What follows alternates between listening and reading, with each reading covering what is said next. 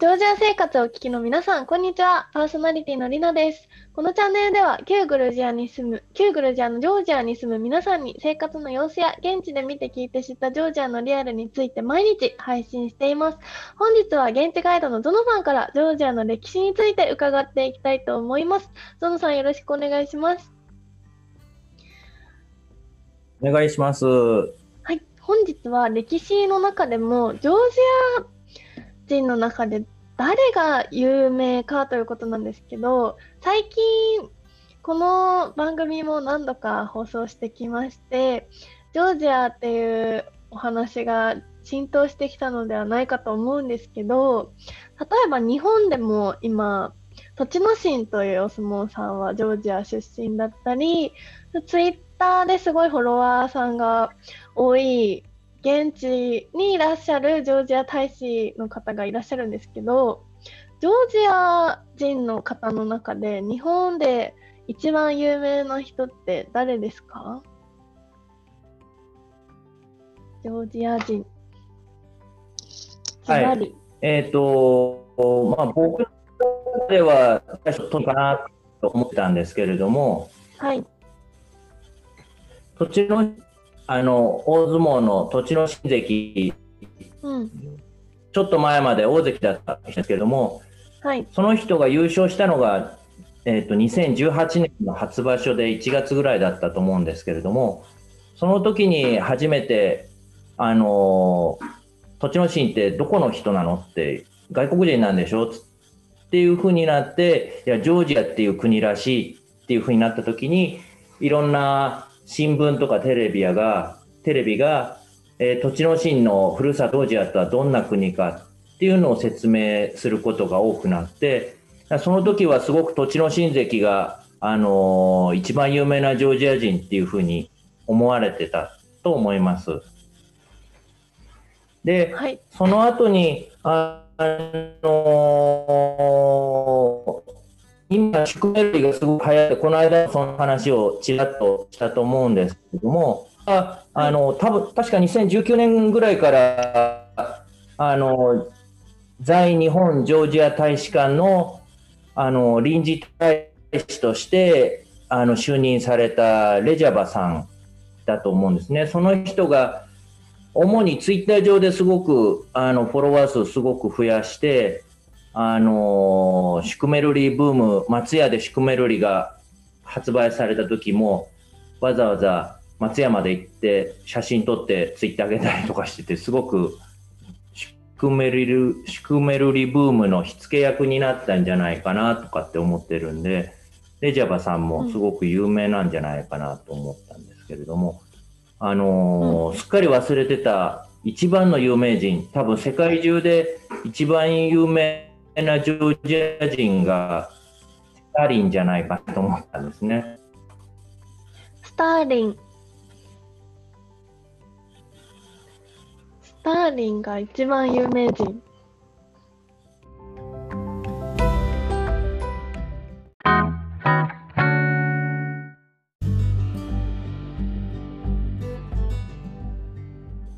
聞いたことないですかね、スターリンって。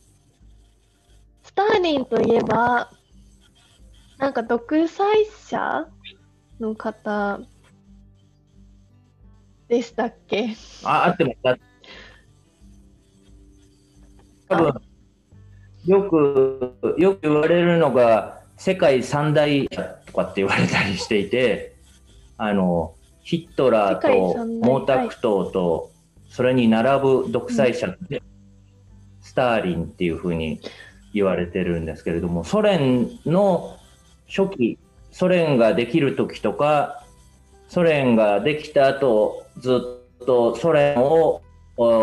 まあ、リーダーとして、あのー、引っ張ってたんですけれども、まあ、すごく世界中で多分一番有名なジョージア人としては、まあ、ジョージア人だって知らない人が多いのかもしれないんですけれども、スターリンかなというふうに思います。私もスターリン、ジョージア人って本当についこの間知ったんですけど。ゴリっていうところの出身なんですけれども、はい、ジョージアの真ん中あたりにある町なんですけれども、トビリシから車で1時間ちょっとで行けるところで、そこにはスタリン博物館とか、スターリンのもともと住んでたお家のところに、そういうスターリン博物館っていうのが作られてて、僕も2、3回行ったことありますけども、結構いろんな国から、あ、スターリンの博物館ちょっと見てみたいって言って来る人がいますよね。えー、ジョージア出身、はい。で、あのー、昨日僕ちょっとジョージアの絨毯屋さんにちょっと用があって、あのー、お話ししてたんですけれども、うん、ちょうど100年前、あのー、えっ、と、100年前だから、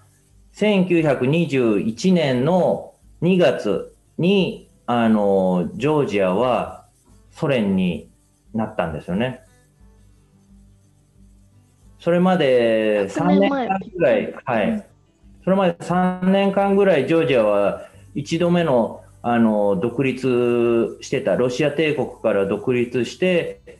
ジョージアっていう国として、あのアメリカとか日本とか、それこそロシアにもあの独立を認められてたんですけれども、あのロシア革命が収まってから、えー、ロシアから赤軍っていうのが来てで攻め込まれてまたソ連の一構成自治共和国としてソ連体制に組み込まれたのがちょうど100年前ですね。うん。それスターリンが組み込んだんですか？まあその時トップだったのがレーニンとスターリン、まあ、レーニンがトップなんですけど、レーニンはそんなにもう健康が良くなかったのは、まあ、スターリンがまあすごくレーニンの、うん、側近として力を持ってて、まあ、スターリンの意思もあってだとは思いますけれども。うん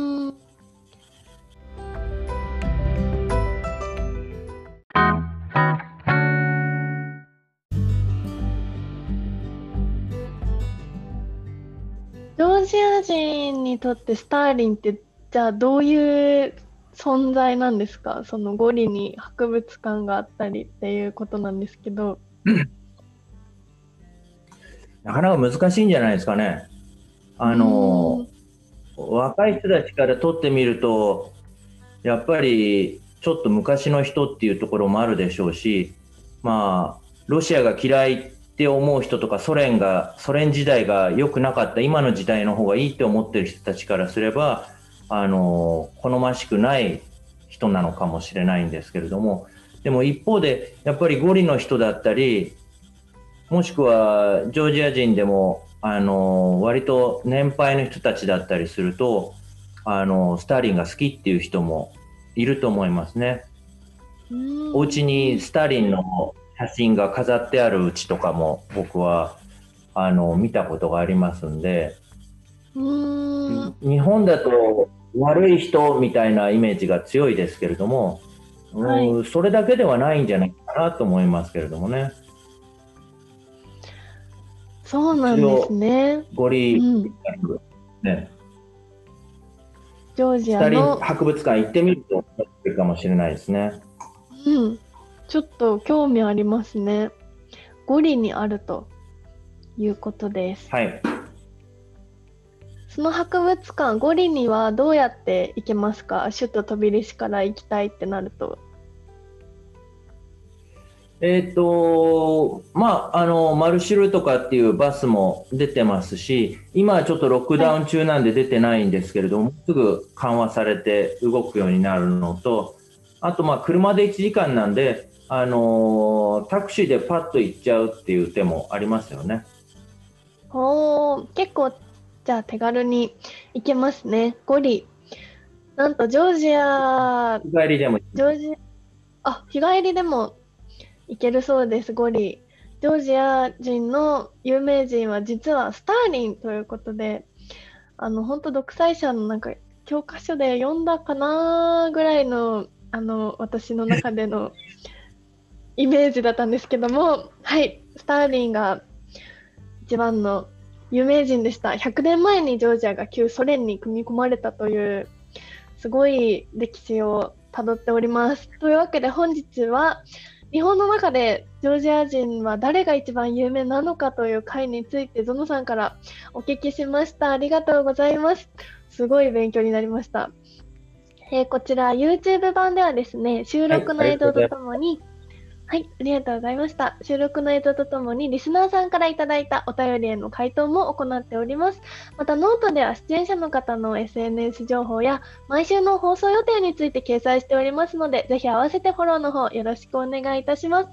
皆様、ぜひまた次回お会いしましょう。ありがとうございました。バイバーイ。